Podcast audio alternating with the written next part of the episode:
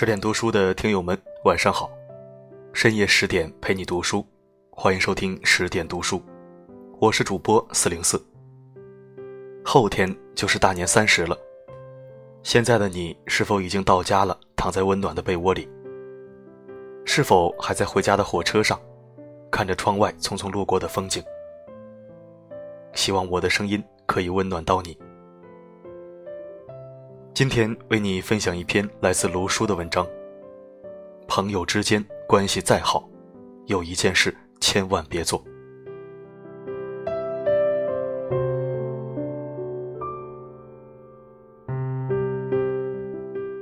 罗曼·罗兰曾说过：“每个人的记忆里都有一颗埋葬记忆的小岛，永不向人打开。太多的事情不能被拿出来分享，他们或伤感。”或开心，都只能一个人私藏。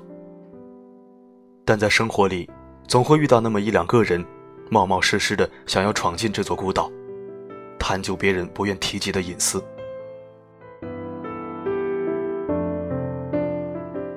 乱戳别人的隐私，对人是一种伤害。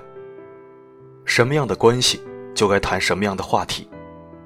别人愿意和你讲的，自然会讲；别人不愿意讲的，千万别问。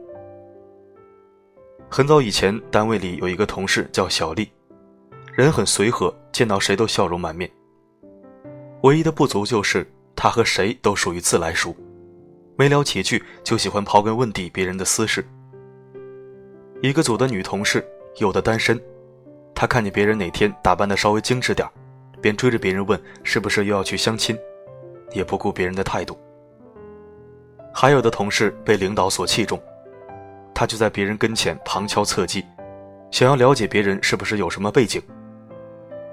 直到有一次，同组的小米告诉我们，他请了半个月的假，一脸愧疚地向我们表达歉意，因为他的请假加重了我们的任务。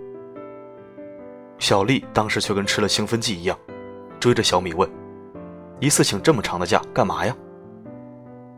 小米很犹豫地回复了句：“家里有点事儿。”小丽又问：“出了什么事儿，请这么久？”小米没有说话。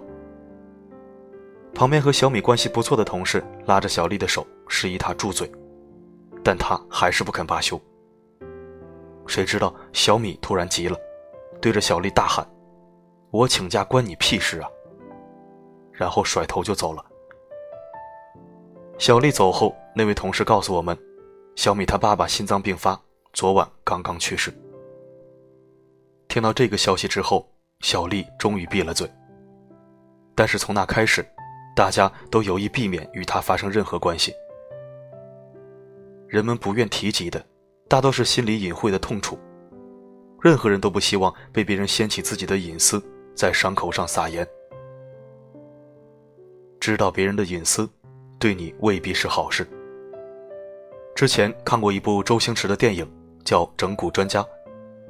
里面周星驰饰演的整蛊专家周星星，当着一位女同事的面，从怀里调出一本艾滋病防治的刊物。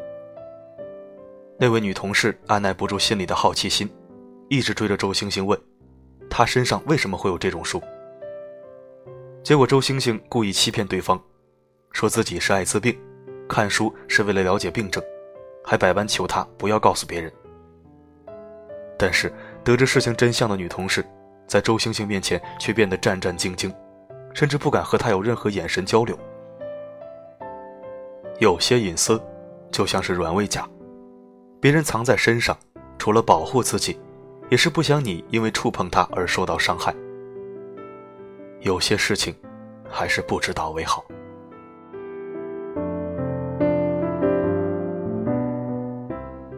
当你知道了别人的隐私，便只能守口如瓶。我以前读书的时候，班里有个同学，人很孤僻，永远都是独来独往，即便上体育课，也从来不与我们一起结伴。好几次，我都看见他一个人坐在旁边，看着我们发笑，感觉浑身发毛。有一天，我到学校时比往日早很多，结果站在教室外面的我，看到他坐在里面，他卷起裤子在揉小腿。那一次让我印象很深，因为他的那条腿很瘦，甚至可以用干瘪来形容。看着他一脸惊慌，我没有言语，默默地坐在自己的座位上。让我意想不到的是，他先走到我的面前，告诉我他小时候得过小儿麻痹，右腿肌肉萎缩。他一直努力让自己与正常人一样走路，不想被别人用异样的眼光看待。我看着他的眼神，点了点头。就那样子互相装作不知，一直到毕业。而如今他和我聊天，还会为这件事情所感动不已。再好的友情，也需要察言观色。不言人难，不戳人短，不问人私。人心。像一轮明月，谁都不愿把黑暗的一面向人。一个人总要剖析别人的黑暗，率先暴露的就是自己的黑暗。别让自己嘴上逞了几分快意，人前却丢了一生的修养。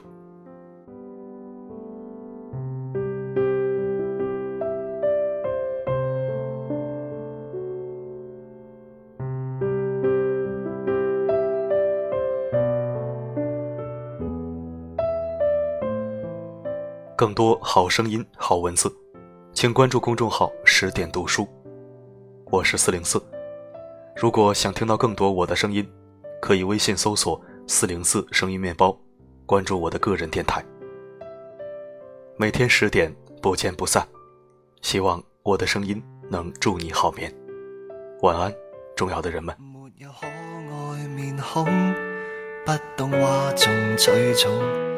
未太懂去用言语夸张掩人耳目，一早知道没那种资格营造气氛欺骗观众，但那青蛙亦有公主包容，没有趣致卖相，只得一对手掌，一边唱一边弹。凡变得漂亮，没有哪个大字去当万人迷。当了还觉得牵强，没有想怎么讨好所有人，只知道安守我小小本分，不爱用半句埋怨博取一。个怜悯，唯有专心做个之中的人。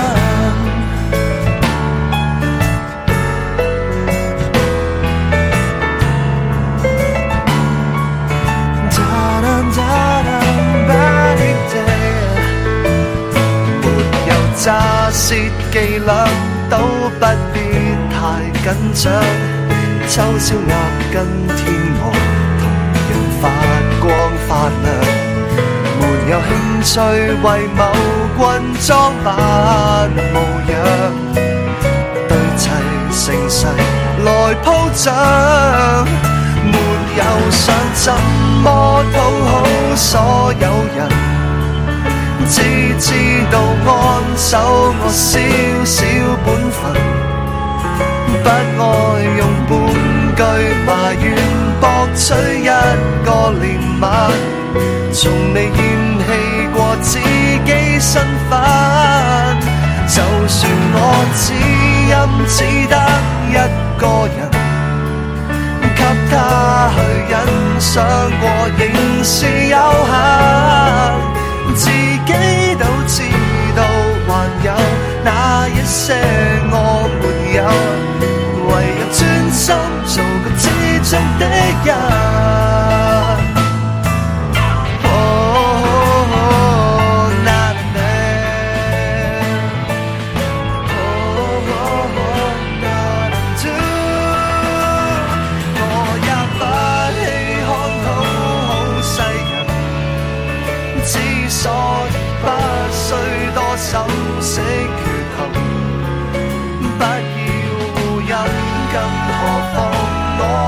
需要凌慢，从未怕看到这么逼真。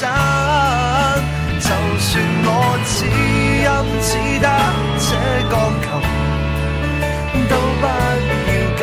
反正我很开心，自己都知道没有法子可以完美，唯有安心做个简单